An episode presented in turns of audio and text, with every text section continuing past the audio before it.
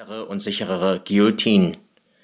Als das Urteil verkündet wurde, hatte Jonathan im Rausch des Triumphs Schumann diese barbarische Art zu sterben gegönnt, aber jetzt überkam ihn der Zweifel.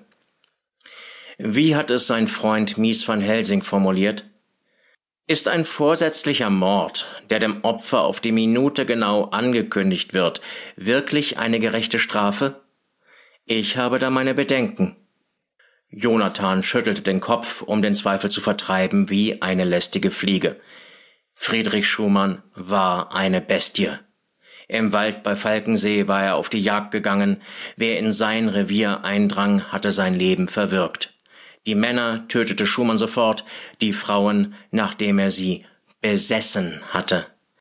Elf Morde hatte man ihm zur Last gelegt, sechs hatte man ihm nachweisen können, die Geschworenen hatten kaum den Gerichtssaal verlassen, als sie zurückkehrten, um ihr einstimmiges Urteil zu verkünden. Tod durch das Beil.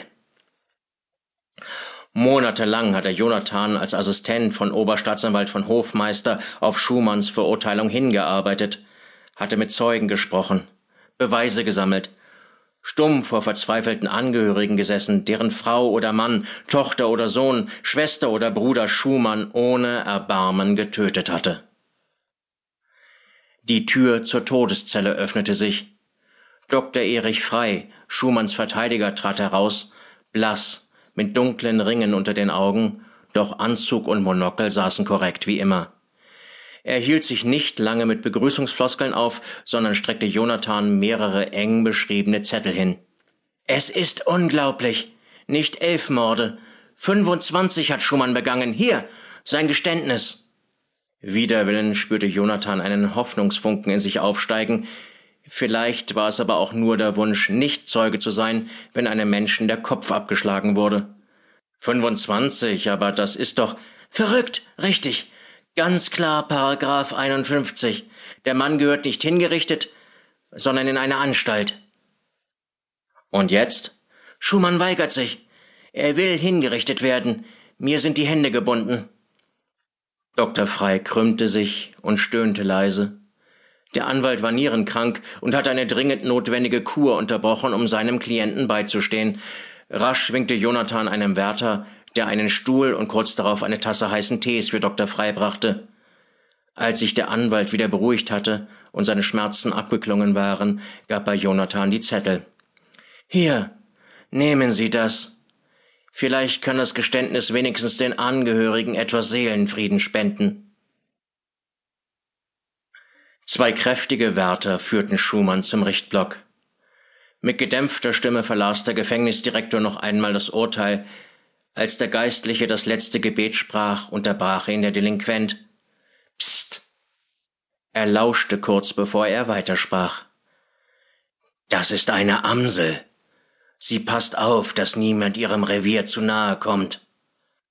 Die Anwesenden, Pfarrer wie Henker, Gefängnisdirektor wie Wärter, lauschten angestrengt, bis auch sie den Gesang des Vogels hören konnten. Schumann starb, ohne einen weiteren Laut von sich zu geben. Mit einem einzigen Schlag trennte der Scharfrichter den Kopf vom Rumpf, eine Blutfontäne besudelte die Schuhe derjenigen, die sich nicht vorgesehen hatten. Sie wollen sich also wirklich versetzen lassen? Landgerichtsdirektor Pioletti war trotz seines Namens Preuße durch und durch, Offizier des Weltkriegs und jetzt einer der führenden Juristen der jungen Weimarer Republik. Er putzte seine Brille mit einem Taschentuch. Schade. Oberstaatsanwalt von Hofmeister hält große Stücke auf Sie.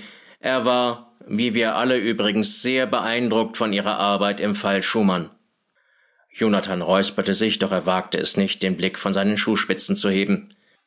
Der Fall Schumann setzt Ihnen zu? fuhr der Landgerichtsdirektor fort. Uns allen. Man fragt sich, ist dies der Anfang vom Ende? Sind wir wirklich nicht mehr als mühsam gezähmte Raubtiere? Sie wollen bald heiraten?